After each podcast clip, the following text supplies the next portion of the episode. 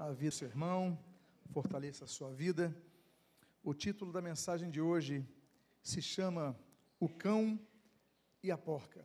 Convido a que você abra a sua Bíblia na segunda carta que o apóstolo Pedro escreve, no seu capítulo de número 2.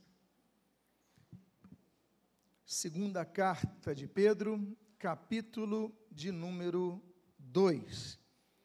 E se você encontrou o texto e gostaria de se colocar de pé, possa se colocar de pé, vamos fazer desta forma para que procedamos à leitura inicial.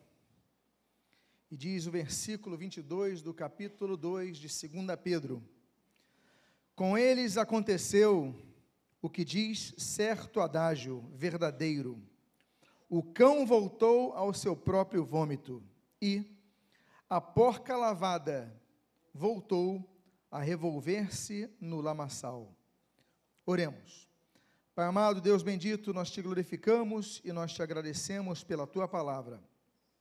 Pedimos, Deus, fala conosco nesta noite, aos que estão presentes neste local, aos que estão em outros locais, mas ouvem esta palavra, vêm, assistem este culto através da internet, que o teu Espírito Santo, de igual modo, possa conduzir teu, os teus objetivos aos corações, e que cada um que ouça esta palavra possa absorvê-la em seu espírito, reanimando-se em ti, restaurando-se em ti, renovando-se em ti.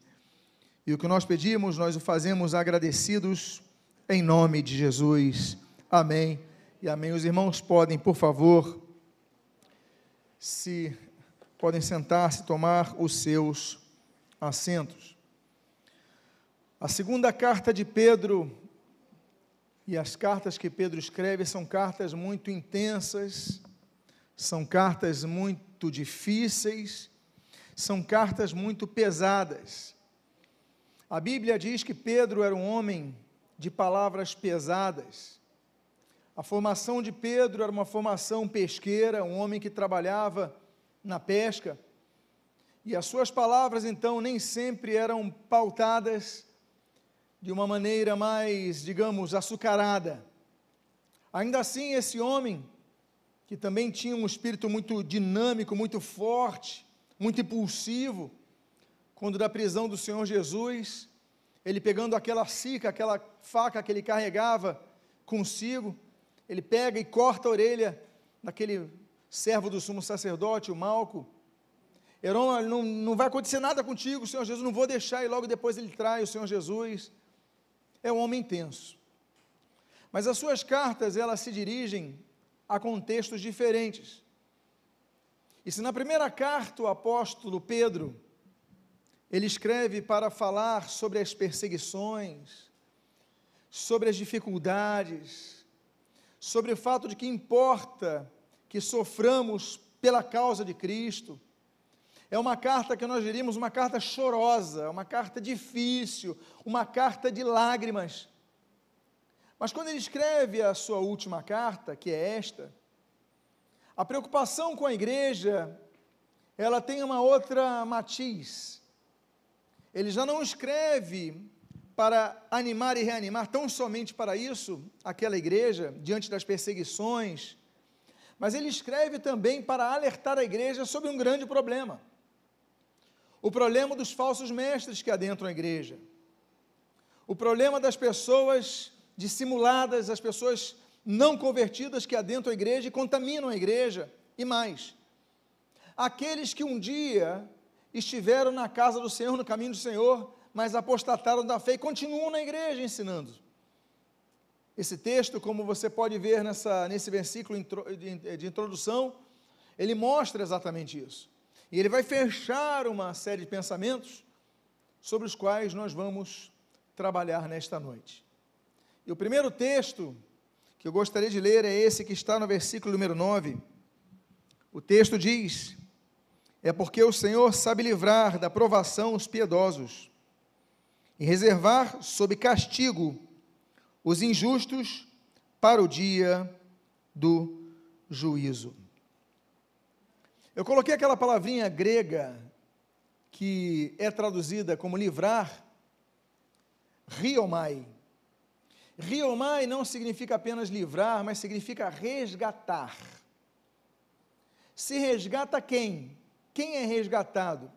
Só é resgatado quem está preso. Então alguém não tem condições de fugir, não tem condições de sair daquela circunstância, então se opera um resgate para essa pessoa. A Bíblia diz que Deus sabe resgatar, tirar a pessoa da prisão, tirar a pessoa da provação, as pessoas piedosas. Mas ao mesmo tempo que ele usa o riomai para provação, ele diz que estão reservados sob castigo os injustos para o dia do juízo. Existem muitas frases populares que adentram-se nos arraiais cristãos que procuram, de, alguma, de algum modo, e adulteram de maneira clara os sentidos bíblicos em relação à pessoa de Deus. Resumem, e resumem de uma maneira ineficiente, uma maneira eh, incompleta, expressões que nós sabemos quanto ao caráter de Deus. Então, dizem Deus é amor, por ser amor, vai perdoar a todos. Não é isso que a Bíblia diz. Porque nós não desconsideramos o amor da justiça, não desconsideramos o amor do juízo, porque Deus é juiz. Deus, a Bíblia fala que Deus julgará as pessoas por suas obras. Jeremias capítulo 17, a Bíblia diz que Deus vai esquadrinhar o nosso interior, vai provar o nosso coração para nos retribuir segundo as nossas obras. O profeta Jeremias é levantado para falar sobre isso ao povo. Olha, Deus vai julgar, vai sondar os corações as mentes para julgar segundo as suas obras. É interessante que esse texto de Jeremias, ele fala sobre dois duas dimensões, a interna e a externa. Ele prova o coração, diz o texto, e ele julga as obras, ou seja, Deus não apenas vai julgar as nossas obras, o que é externo, mas a motivação dessas obras, o que é interno. A Bíblia diz, e a Bíblia fala, no livro do profeta Oséias, no capítulo 4, Deus fala o seguinte: olha, o povo é como sacerdote vão ser julgados de acordo com seus procedimentos. Deus vai julgar de acordo com os procedimentos. O profeta Daniel, ele vai ter uma visão, no capítulo número 7 dos livros da sua profecia, ele fala do ancião de dias, que vai sentar-se no seu trono e abrir o livro, o livro para efetuar julgamentos. Esse texto de Daniel, capítulo 7, da abertura de livro, nós vemos novamente no Novo Testamento, no livro de Apocalipse, no capítulo número 20, quando nós lemos entre o versículo 11 e o versículo 15, que chegará um dia, depois do retorno do Senhor Jesus, depois de finda a batalha do Armagedon, depois de terminados os juízos sobre a terra, haverá um momento que o Senhor Deus sentará no chamado tribunal do grande trono branco. E diz a Bíblia em Apocalipse 20 que ali se colocarão de pé diante dele todos. E diz a Bíblia que ele abrirá o livro da vida. E aqueles cujos nomes não estiverem inseridos no livro da Bíblia, no livro da vida, serão lançados ao lago de fogo e enxofre, ao inferno. Portanto, existe um juízo, e existe um juízo onde Deus julgará a cada um segundo as suas obras. O livro de Hebreus fala sobre esse juízo, inclusive. Ele fala o seguinte: olha, a mim pertence a vingança, eu retribuirei. E ele fala nesse mesmo texto do capítulo 10, a carta aos Hebreus, que o Senhor julgará o seu povo. E olha, horrível coisa é cair nas mãos do Deus vivo. Essa carta, então, o apóstolo Pedro, ele repreende, exorta, alerta a igreja, dizendo: olha, Deus pode livrar, Ele sabe livrar, Ele sabe resgatar, Ele sabe tirar vocês dessa condenação. Agora, Ele vai reservar para castigo os injustos para o dia do juízo. Agora, existem níveis, existem níveis distintos da aplicação do juízo de Deus. O Senhor Jesus fala sobre isso. Ele fala sobre maior rigor, maior ju juízo sobre cidades como a de Corazim, por exemplo, Betsaida, do que sobre outras cidades. Existem vários juízos. Existem juízos, por exemplo, que Ezequiel, capítulo número 20, fala o juízo sobre o povo de Israel. O Senhor Jesus fala em Mateus, capítulo número 25, o juízo sobre as nações. Existem níveis de juízo, existem aplicações de juízo. Porque nós, às vezes, na igreja aprendemos alguns ditados que aceitamos de maneira passiva, que dizem, ah, não existe, é, e, e, nós interpretamos erroneamente, dizem, ah, não existe diferença entre pecadinho e pecadão, todos levam para o inferno sim, mas existem as consequências diferentes. Existem níveis diferentes. Assim como cada um vai receber o seu galardão de acordo com o que fizeram, níveis diferentes, no juízo será aplicada, serão aplicadas penas diferentes. Agora, e os injustos? Mas o texto diz, e continua dizendo uma segunda característica, no versículo número 10 que nós lemos ali, até o versículo número 11. Especialmente aqueles que, segundo a carne, andam em imundas paixões e menosprezam qualquer governo, atrevidos, arrogantes, não temem difamar autoridades superiores, ao passo que anjos, embora muito, embora maiores em força e poder, não proferem contra elas juízo infamante na presença do Senhor. Amados irmãos, é interessante notar que o apóstolo Pedro, que aliás já vai preparando nessa carta a igreja para a sua morte, para a sua partida, o que vai acontecer, se estima que essa carta foi escrita no ano 67, 68, da, depois da era cristã. Estamos num momento de grande perseguição da igreja. Afinal de contas, aquele incêndio em Roma, o grande incêndio de Roma, 18 de julho de 64, que foi promovido por Nero, ele colocou a culpa nos cristãos. A perseguição era grande. E Pedro provavelmente vai morrer dessa por causa dessa perseguição, mas ainda assim, ele falou: "Mas nós devemos nos submeter a autoridade. Ali que ele diz, olha, essas pessoas, especialmente, eu coloquei o termo grego malista, que significa o seguinte, principalmente. Ele fala dos injustos que vão para o juízo de Deus, mas ele fala desses injustos principalmente. Você vê que ele vai colocar uma carga especial. Aqueles que andam segundo a carne, em mundo das paixões e menosprezam qualquer governo. Ele chama essas pessoas de atrevidas. Ele chama essas pessoas de arrogantes. Por quê? Porque eles difamam as autoridades superiores. Nós vivemos numa cultura que nós difamamos aqueles que estão acima de nós. Nós difamamos pais, nós difamamos patrões, chefes, nós difamamos, difamamos. Não temos nenhuma preocupação em espalhar notícias que não são nem confirmadas e que muitas vezes não são verdadeiras.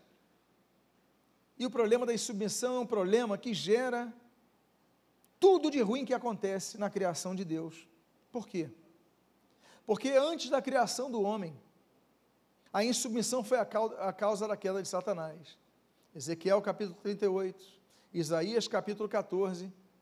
Os textos bíblicos mostram que, graças a essa arrogância e insubmissão de Satanás, ele cai.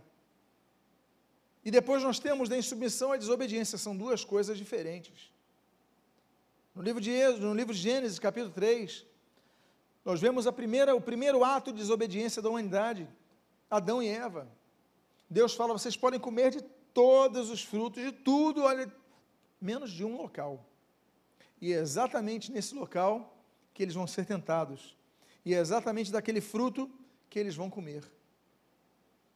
Desobediência. A diferença da insubmissão para a desobediência é uma diferença interna. Porque uma pessoa pode obedecer sendo insubmissa. A pessoa fala mal, a pessoa fica resmungando, a pessoa murmura, aí a pessoa fala, faz isso, e ela faz. Ela obedeceu? Sim. Mas ela era submissa? Não. Ela estava murmurando no seu interior. Nós vemos a insubmissão destruindo pessoas procurando promover divisão na igreja, e Deus então efetuando o seu juízo na hora, como por exemplo, Números capítulo 16. Coré, Datã, Abirão, a terra se abre e engole aquelas pessoas rebeldes. Por isso que a Bíblia diz, em 1 Samuel capítulo número 15, que a rebelião é igual a pecado de feitiçaria. Ah, nós aqui na igreja não vamos a centros espíritas, não consultamos cartomantes, médiums, não nos envolvemos com feitiçaria. Quem disse que não? Quem disse que não? Quando as pessoas são rebeldes na igreja, a Bíblia diz, em 1 Samuel 15, que a rebelião é igual ao pecado de feitiçaria. É a mesma coisa para Deus. Portanto, o juízo será o mesmo para os feiticeiros ou para os crentes que estão dentro da casa do Senhor, pregando, louvando, evangelizando, mas murmurando. O juízo será o mesmo. Pessoas atrevidas, como diz a carta de Judas, no seu primeiro único capítulo, brutos sem razão. E a Bíblia continua dizendo, então, no versículo número 12, até o início do versículo número 13, diz assim: Estes, todavia, com brutos irracionais, naturalmente feitos para presa e destruição, falando mal daquilo em que são ignorantes, na sua destruição também hão de ser destruídos, recebendo injustiça por salário da injustiça que praticam. Interessante notar que a tradução no português usa duas palavras iguais, destruição aqui e destruídos aqui. Mas o grego, aqui está é, ftorá e aqui está kata fteiro. Elas têm a mesma base. E qual é a base? Não é apenas destruir, não é apenas destruição, mas é corrupção. O que é corrupção? Não estou falando de corrupção do governo, não estou falando de corrupção de pessoas que detêm poder e que cedem alguma vantagem àqueles que lhe oferecem outra vantagem de maneira paralela à transparência, enfim, não estou falando desse tipo de corrupção. Eu estou falando da origem do termo. Corrupção é o que você vê, por exemplo, no, quando o ferro ele vai se desgastando, aquele, aquele material vai ficando enferrujado, é aquele material que é duro, que é firme, que segura alguma coisa, ele vai perdendo a sua força. Por quê? Porque aquele ferro vai entrando no processo de corrupção. A nossa pele, a nossa carne, as nossas células, elas são corruptíveis. Por quê? Porque elas começam com o processo, depois de um, um período de crescimento, de elasticidade, de vigor, vai chegando a idade que essas células elas vão perdendo a sua força vão perdendo a sua elasticidade, não é verdade? E vão, e vão, e nós vamos ficando, vamos, vamos nos recolhendo cada vez mais e mais. E vamos ficando mais sujeitos a muitas outras questões, ficamos frágeis. Por quê? Porque o corpo vai começando um processo de corrupção. Processo este que com a morte biológica se mostra. Quando aquele corpo apodrece e se torna pó. Ou seja, de um ciclo de crescimento estabilidade e declínio. Isso é corrupção. Corrupção é um processo lento. A corrupção do termo ali, ftorá, é um processo que nem sempre é rápido, nem sempre é imediato. E a Bíblia diz que essas pessoas, elas são preparadas para uma destruição, ftorá, um processo de declínio que elas vão vão morrendo aos poucos, vão perdendo a sua força aos poucos, e daqui a pouco elas estão dentro da igreja, mas totalmente enferrujadas.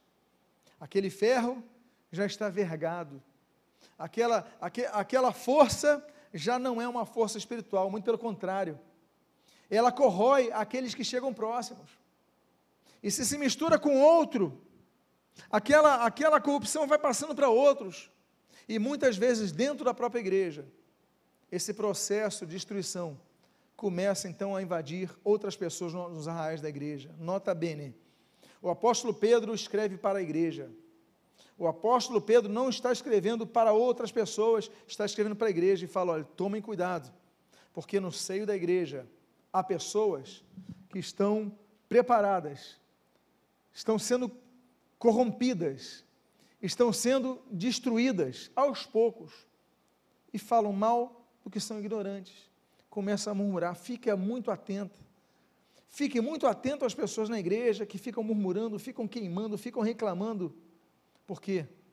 Porque vão receber, aqueles que estiverem com eles, o salário da injustiça que praticam. Quero lembrar que existem três tipos de morte, segundo a Bíblia registra. O primeiro tipo de morte que nós vemos nascer, se me permite então o, o aparente, a aparente incongruência dos termos, mas a morte que se vê o seu nascedouro em Gênesis 3, a Bíblia fala, em Romanos capítulo 5, da morte física. Existe um segundo tipo de morte que, é que nós encontramos em Efésios capítulo número 2, que é a morte espiritual. E existe um terceiro tipo de morte que se encontra em Apocalipse capítulo 20, que é a morte eterna. A grande questão é: por que nós vivemos? Vivemos porque que a, a igreja existe. Por que, que fazemos parte de um corpo que se declara o corpo de Cristo? Para resgatar pessoas da morte eterna. Porque, salvo aqueles que vão ser arrebatados, todos passarão pela morte física. Fim da morte física, como diz Hebreus capítulo 9, versículo 27, vem o juízo. Ou seja, os que estão mortos espiritualmente não vão alcançar a vida eterna.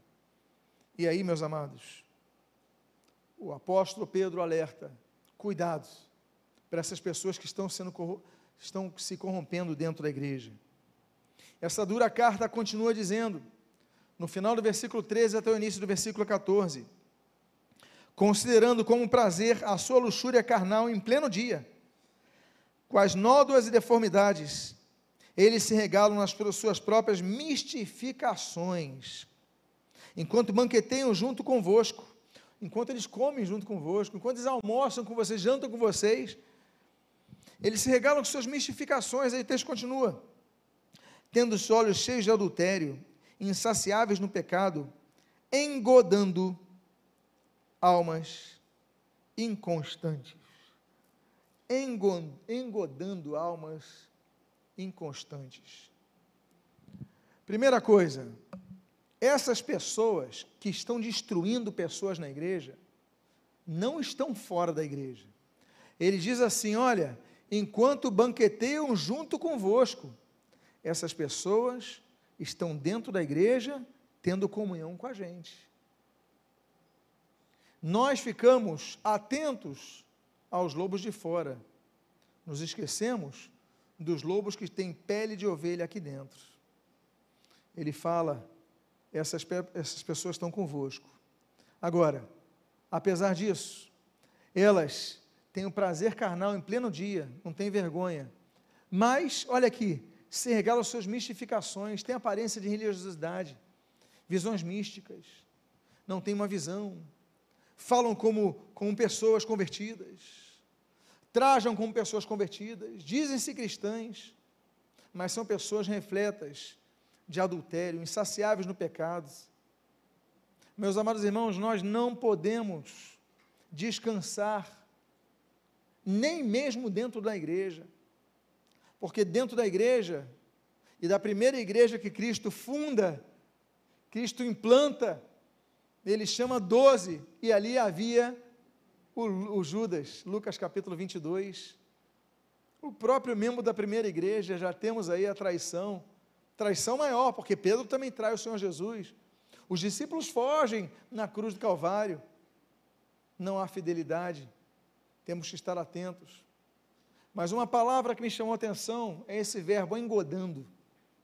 O termo grego, deleazo. Deleazo, em grego, significa atrair com uma isca. Deleazo, em grego, era a forma como os pescadores lançavam a sua isca no mar. Alguém aqui gosta de pescar ou tem essa prática de pescar? Quem aqui? Levante o braço. Ok. Quando você vai lançar uma isca, o que, que você coloca na isca para pegar um peixe? Você pode me ajudar? Alguém aqui pode me ajudar? Algo que atraia o peixe. Se eu colocar na isca algo que não atrai o peixe, eu vou pescar? Se eu colocar somente o anzol e não a isca, mas só aquele ferro com aquela lâmina, eu vou atrair algum peixe? Não. Então o que, que os pescadores fazem? Eles colocam uma isca que seja atrativa. Esse termo, deleazo, é exatamente a isca que atrai, engodar, é colocar a isca para atrair. E ele diz, o apóstolo Pedro, essas pessoas que têm uma vida desregrada nesse mundo, ele está falando dos gnosticistas, dos gnósticos, melhor dizendo. Os gnósticos não acreditavam que Deus criou o corpo como algo bom. Então tinham duas correntes de gnósticos. A corrente dos, digamos, extremamente severos contra o corpo. Você não casava, você mortificava o corpo, você. E tinha os totalmente liberais quanto ao corpo. Você não pode dizer não aos seus impulsos carnais. Esse movimento gnóstico é o movimento que está entrando na igreja para a qual Pedro escreve. As pessoas então faziam de tudo, mas chegavam no meio da ceia deles e tinham visões místicas. Eu tive uma visão e tal. Se nós colocássemos uma linguagem de hoje, eu tive uma visão, falava em línguas e, e pregava, e fazia muitas coisas, louvava o Senhor, chorava no louvor. Tudo isso para dar um formato espiritual, como Deus está usando essa pessoa, mas essa pessoa vivendo uma vida em pecado. E o apóstolo Paulo, o apóstolo Pedro está falando, não se enganem com essas pessoas. Por quê? Porque elas estão lançando a isca para pegar almas inconstantes e a isca dentro da igreja. Aí você olha aquela isca e olha, vou lá e você daqui a pouco está preso. A sua garganta tem uma, um, um metal segurando ela e você nunca mais se livra dela. Por quê? Porque Satanás é astuto, diz segundo aos Coríntios capítulo 11. Satanás é mentiroso. Nós dizemos, por exemplo, que Deus é pai. Mas quando nós dizemos que Deus é pai, nós muitas vezes não aceitamos que o diabo é pai. Mas o Senhor Jesus diz em João 8,44 que o diabo é pai da mentira. O diabo é pai, não é meu, não é seu, mas é pai dos mentirosos, daqueles que vivem na prática da mentira. Você fala, não, eu sou filho de Deus, mas o mentiroso, ele é filho do diabo. João 8,44. A sedução, ela atrai aqueles que querem ser atraídos por ela, ou aqueles que são pessoas que não voltam às escrituras, como os bereanos faziam ali em Atos capítulo 17, para confirmar o que está sendo pregado. São almas inconstantes. Por quê? Porque nós somos seduzidos. Somos seduzíveis. Tiago fala sobre isso. Fala sobre isso no capítulo 1 sobre a cobiça. Quando nós alimentamos a cobiça, vamos ao próximo ponto, que é o pecado, e o pecado gera morte. Por isso que a gente tem que ficar muito atento. A Bíblia fala, Apocalipse capítulo 2, de uma mulher chamada Jezabel, que na igreja ela ensinava, ela profetizava e ela seduzia. Alguns não sabem se o nome dela era realmente Jezabel ou se foi o nome dado pelo Senhor Jesus que escreve as cartas de Apocalipse 2 e 3, referindo-se àquela antiga rainha, esposa de Acabe. O fato é que a Jezabel ensinava, profetizava e seduzia. Então nós temos que ficar atentos. Atentos mesmo, atentos àqueles que têm dons espirituais na igreja. Porque se você observar a primeira carta que Paulo escreve aos Coríntios, Paulo escreve aos Coríntios, e ali na carta de Paulo aos Coríntios nós temos as maiores relações de dons espirituais. Capítulo 12, nós temos ali nove dons espirituais. Capítulo 14, fala dos dons. Mas no capítulo 3, ele diz assim no versículo 1: Não vos pude escrever como espirituais, senão como carnais. Na igreja de Corinto, de Corinto, existia facção, divisão, existia pessoas extremamente carnais, mas havia dons espirituais. Olha que igreja confusa, que igreja intensa. Por isso, Paulo escreve uma carta bem rígida contra essa igreja e também ensina sobre o melhor caminho de tudo. Mas o fato é que na igreja, de vez em quando, Satanás levanta pessoas para engodarem, lançarem a isca e muitos o seguem. Aí o texto continua dizendo no versículo 14, na sua continuação, até o início do versículo de número 15: Tendo o coração exercitado na avareza, filhos malditos, abandonando o reto caminho, se extraviaram. Abandonando o reto caminho, se extraviaram. Meus amados, alguns podem dizer o seguinte: não, mas essas pessoas nunca se converteram, estavam na igreja. O texto diz que eram filhos. Filhos malditos. Eram filhos. Nasceram para Deus. A todos quantos nele creem, eles são feitos filhos de Deus. Eles creram, mas são malditos. E diz que abandonaram o reto caminho e se extraviaram. Planal significa se desviar do caminho, sair do caminho, se perder do caminho. Eles saíram do caminho. A Bíblia fala sobre vários. A Bíblia fala em Hebreus 12 sobre Esaú, que se desviou do caminho. A Bíblia fala em 1 Reis capítulo 11 sobre Salomão. A Bíblia fala em 1 Reis capítulo 12 sobre Jeroboão. A Bíblia fala em 1 Timóteo capítulo 1 sobre Alexandre e Meneu. A Bíblia fala sobre em 2 Timóteo capítulo 4 sobre Demas. O Senhor Jesus fala, a Bíblia relata no livro João, Evangelho de João, capítulo 6, versículo 66, que muitos dos discípulos se desviaram. A Bíblia fala de Lucas 22, Judas Iscariotes. Judas era discípulo de Cristo. Judas foi chamado por Cristo, mas se desviou do caminho, se extraviou, apostatou da fé. Portanto, essas pessoas começam a mostrar avareza, não, não vai contar comigo para isso. Filhos malditos abandonam e se extraviam. Fiquem atentos, fiquem atentos com essas pessoas. Versículo 17, a Bíblia continua dizendo: Esses tais são como fonte sem água, como névoas impelidas por temporal. Para eles está reservada a negridão das trevas. Fonte sem água. São fontes. Tem imagem de que ali vem vida, dali surge vida, mas dali não vem nada. Está falando das pessoas hipócritas. O Senhor Jesus combate muitos hipócritas. Mateus capítulo 7, ele fala daquela pessoa que tem a trave no olho, mas olha o que do outro? O cisco do seu vizinho. Hipócritas. Hipócritas. O próprio capítulo 7 fala sobre essas, esses lobos em pele de ovelha. Hipócritas. O Senhor Jesus ataca os fariseus pela sua hipocrisia. A Bíblia alerta contra os fermentos fariseus. Mas, meus amados, o texto diz, em 1 Timóteo capítulo 4, que muitos apostatarão da fé por causa dos hipócritas.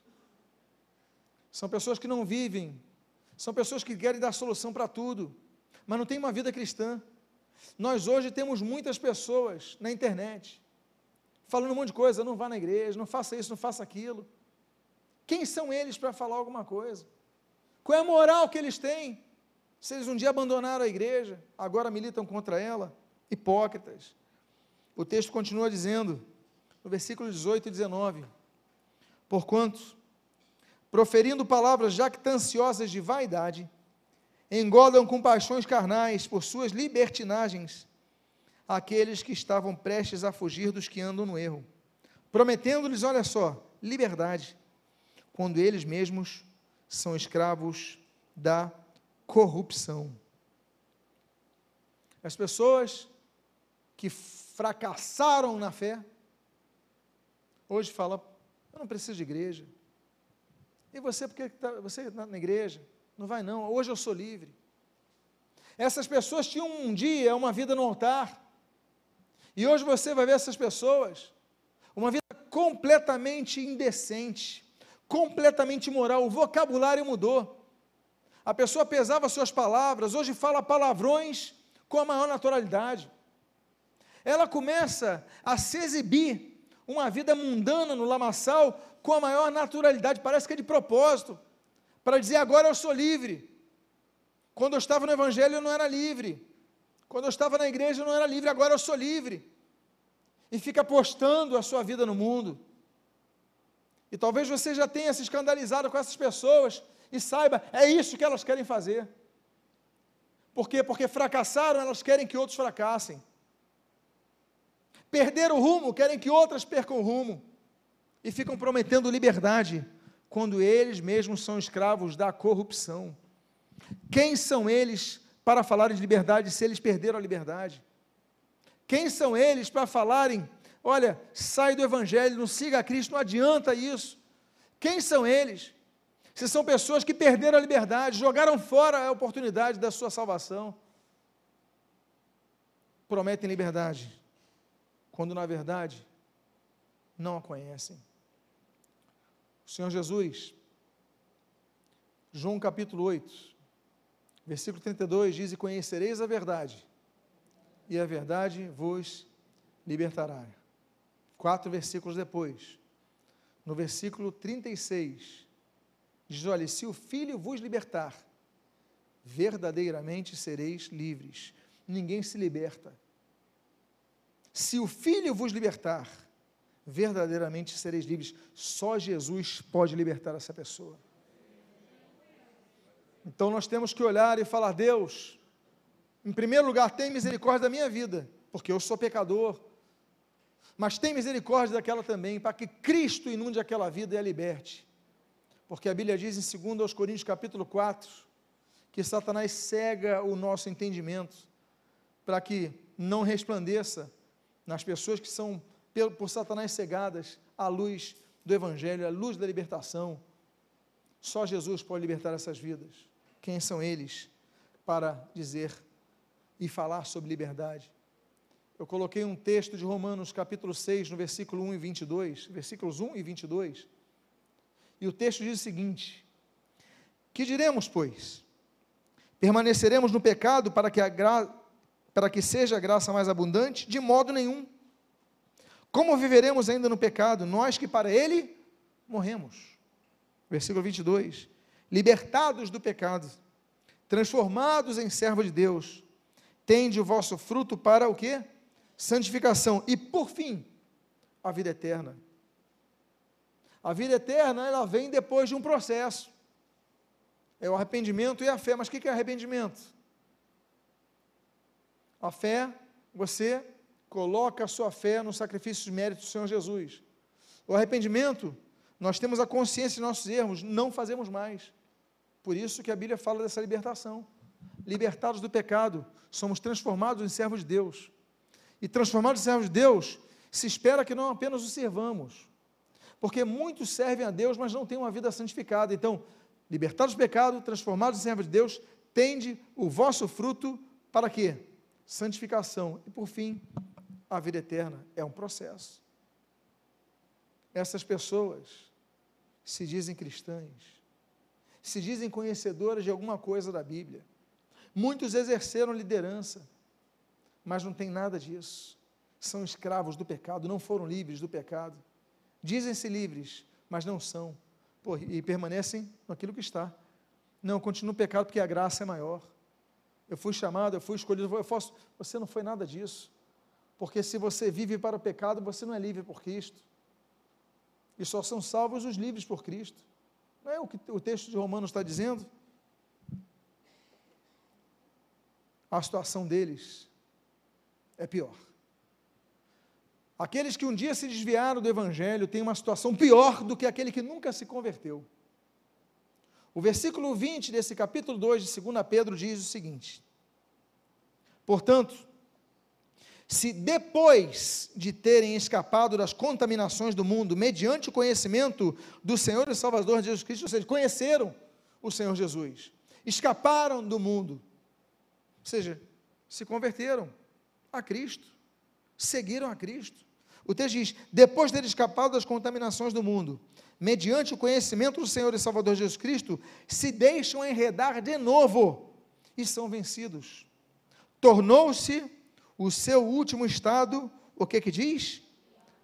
Pior do que o primeiro. E note, se deixam enredar. A decisão é deles. Não vão dizer que o diabo que determinou isso, nem que, não, eu fui projetado para isso. Não, se deixam enredar, a decisão é deles. Se deixam enredar de novo e são vencidos. Agora, tornou-se o seu estado pior do que o primeiro. Se há julgamento para aqueles que não entendem, não compreendem, não aceitam a Cristo, há juízo maior para aqueles que um dia aceitaram a Cristo e abandonaram o caminho do Senhor. Eu coloquei esse texto de Mateus capítulo 12, versículo 43, 44, 45 versículos, diz assim: o Senhor Jesus, quando o espírito imundo sai do homem, está falando da libertação de pessoas. Anda por lugares áridos procurando repouso, porém não os encontra. Por isso diz: Voltarei para minha casa de onde saí. E tendo voltado, encontra, a encontra vazia, varrida e ornamentada. E então vai e leva consigo outros sete espíritos, piores do que ele. E entrando, habitam ali. E o último estado daquele homem torna-se pior do que o primeiro. E assim também acontecerá com esta geração perversa. O Senhor Jesus está falando daqueles que um dia foram libertos por Cristo, um dia foram libertados por Cristo de espíritos malignos. Sai um espírito maligno, ele anda por locais áridos, não encontra, e a tendência dele é sempre voltar para a pessoa.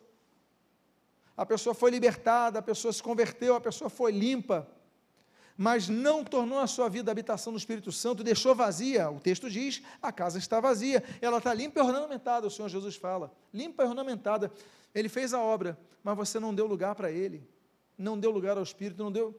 Está vazia a casa, ele volta. A encontrando vazia, ela traz outros sete, ou seja, são oito espíritos. Não são sete, são oito.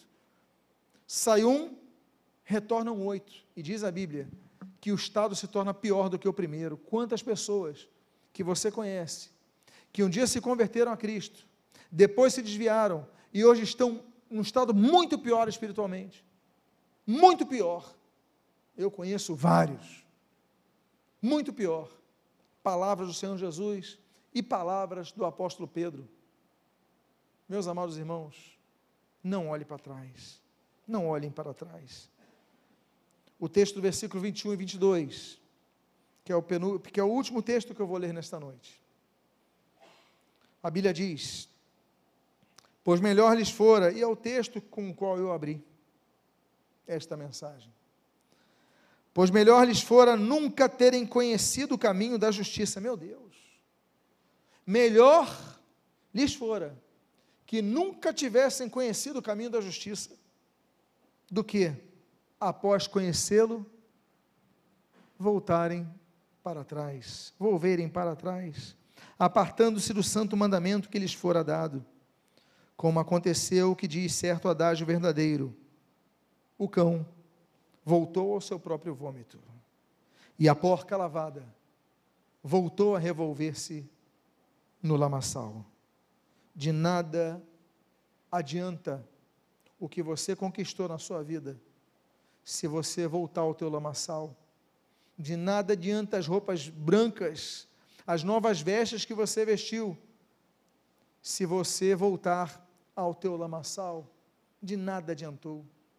Amados irmãos, eu encerro dizendo, e citando o texto de Apocalipse, capítulo 2, versículos 4 e 5, quando o Senhor Jesus, também justo juiz, ele diz: Tenho, porém, contra ti que abandonaste o teu primeiro amor. Lembra-te, pois, de onde caíste. Arrepende-te e volta à prática do, das primeiras obras, senão, venho a ti e moverei do teu lugar o teu candeeiro, caso não te arrependas. Eu convido a que todos, por favor, fiquem de pé nesse momento. Eu quero fazer uma oração nesta noite. Eu quero convidar a que você se coloque de pé. E ao colocar-se de pé, feche os seus olhos. E que você possa olhar para dentro de si e dizer: Deus, eu não quero ser como esse cão que volta ao seu vômito. Eu não quero ser como essa porca que volta ao lamaçal. Deus, eu não quero ser uma pessoa que um dia caminhou contigo, teve o conhecimento do Senhor Jesus, como disse o apóstolo Pedro, mas abandonou tudo isso. Não, Deus. Eu ouço as palavras de Cristo nesse texto de Apocalipse, e eu te peço perdão. Eu me arrependo dos meus pecados. Eu te peço, Deus, transforma a minha vida. Eu quero fazer então um convite Alguém aqui nesta noite que ouvindo esta palavra, quer dizer, Senhor, eu ouvi essa palavra como Sua palavra para o meu coração, e nesta noite eu quero voltar a ser como era antes, servir-te, seguir-te e ter uma vida reta contigo. Perdoa os meus pecados. Alguém aqui, levante sua mão agora. Deus abençoe em nome de Jesus. Pode baixar seu braço. Quantos mais aqui nesta noite? Levante seu braço. Hoje é noite de transformação. Deus abençoe lá atrás. Pode baixar seu braço. Deus abençoe. Pode baixar seu braço. Mais alguém aqui? Deus abençoe ali à minha direita. Pode baixar seu braço. Mais alguém aqui nessa noite quer se consertar com Cristo nessa noite? Pai amado, em nome de Jesus. Outras pessoas estão colocando as mãos em seus corações, as mãos em seus corações. Pai amado, tua palavra, Senhor, é ministrada, Senhor, como um alerta a palavra da profecia, ela consola, ela edifica, mas ela exorta. E em nome de Jesus, Pai, aqueles que estão aqui neste local, aqueles que estão ouvindo essa mensagem na internet, Pai amado, toca nos seus corações, transforma as suas vidas, opera de maneira efetiva mudanças, para que não voltem ao lamaçal do pecado, mas para que permaneçam firmes, a fim de alcançarem a vida eterna. Que hoje seja uma noite de transformação, um dia de transformação, um momento de transformação. E que em nome de Jesus, a luz de Cristo reluza no coração de cada um dos presentes aqui. A tua palavra não volta vazia. A tua palavra não cai por terra. Céus e terra onde passar, mas a tua palavra não passará, Pai amado, em nome de Jesus. Que cada um que receba essa palavra ouça com atenção, e não apenas aguarde em seu coração, mas permita que frutifique em seu coração, que gere frutos em seu coração, traga libertação de novo. E aquele que abandonou a tua obra, Deus, aquele que olhou para trás, Pai, de maneira especial aqueles de Lucas, capítulo 9, versículo 62, que colocaram a mão na seara e olharam para trás. Pai amado, tem misericórdia, estende os teus braços, transforma as suas vidas. O que nós pedimos, Pai amado, nós o fazemos agradecidos em nome de Jesus. E antes de nós finalizarmos essa oração, eu quero incentivar a você a interceder por alguém que você sabe que está desviado dos caminhos do Senhor de olhos fechados, comece a orar ao Senhor por essa vida. Comece a pedir, Deus, que o teu espírito incomode essas vidas. Pai amado, eu coloco algumas pessoas que vêm ao meu coração nesse momento.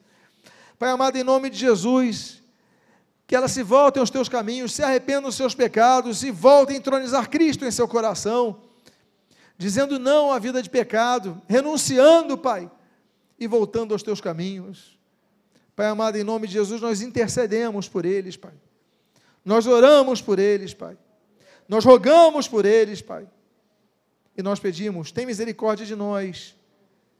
Tem misericórdia de cada uma dessas vidas que nos lembramos. E que a tua igreja, diante do juízo que foi falado aqui no primeiro ponto desta mensagem, ela não esteja ali para aquele juízo final de Apocalipse 20, mas estejam todos presentes no tribunal de Cristo, que é o tribunal para os que hão de ser salvos, herdar a salvação. São as tuas bênçãos que nós rogamos e nós te agradecemos em nome de Jesus. Amém e amém. Deus abençoe sua vida rica e abundantemente.